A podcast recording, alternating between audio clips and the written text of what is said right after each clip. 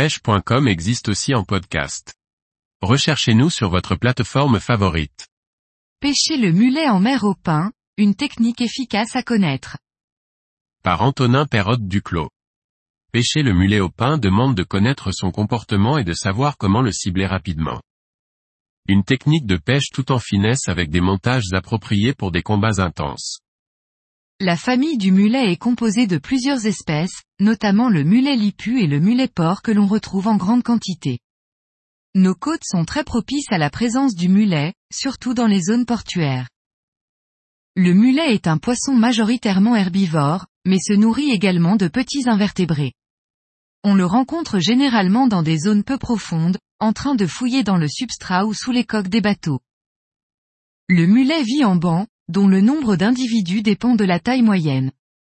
Les gros poissons se déplacent généralement par 10 maximum, tandis que les petits forment parfois des bancs de centaines d'individus. C'est un poisson peureux qui a tendance à fuir lorsqu'il détecte une présence humaine. Lorsque l'on pêche au pain, étant donné que le mulet n'a pas de dents, on le retrouve en train de téter notre amorçage pour essayer de détacher des petits morceaux. Il a tendance à rester près de la surface et ne descend que très rarement sous l'amorçage. Pour cibler le mulet lorsque l'on pêche au pain, il va nous falloir utiliser la ruse. Nous savons que le mulet a tendance à être craintif et qu'il reste près de la surface. C'est le seul poisson que nous pouvons cibler, avec de bons résultats, en utilisant un morceau de pain flottant. Il est nécessaire de confirmer visuellement la présence de mulet sur l'amorçage avant de pêcher. Si vous combattez un autre poisson, les mulets risquent de fuir et de ne plus revenir avant de longues minutes. Soyez patient, préparez un petit morceau de croûte du pain sur lequel vous piquerez un petit hameçon triple. Le mulet ne viendra pas gober vos appâts mais va le pousser et tenter d'en déliter des morceaux.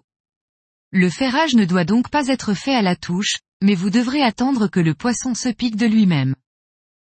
Pour éviter d'effrayer les mulets, privilégiez un amorçage à longue distance, quelques mètres avant la limite de votre distance de lancer.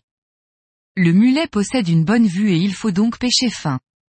Le nylon, flottant, est à privilégier par rapport au fluorocarbone qui est coulant. Notre morceau de pain ne doit pas couler, ni notre fil, pour éviter que le mulet ne le perçoive et rechigne à mordre. La bouche du mulet est très large, mais son ouverture est faible, même chez les gros individus. Si vous voulez avoir une chance de le piquer, il vous faudra utiliser de très petits hameçons triples, idéalement de taille 16 à 12. Faites en sorte que les pointes de votre hameçon dépassent du pain tout en le camouflant un maximum. Le mulet est un très bon combattant qui a tendance à viser les obstacles pour se défaire de votre emprise. Choisissez un spot relativement éloigné de cordes, pontons ou gros rochers pour éviter qu'un poisson n'aille s'y frotter.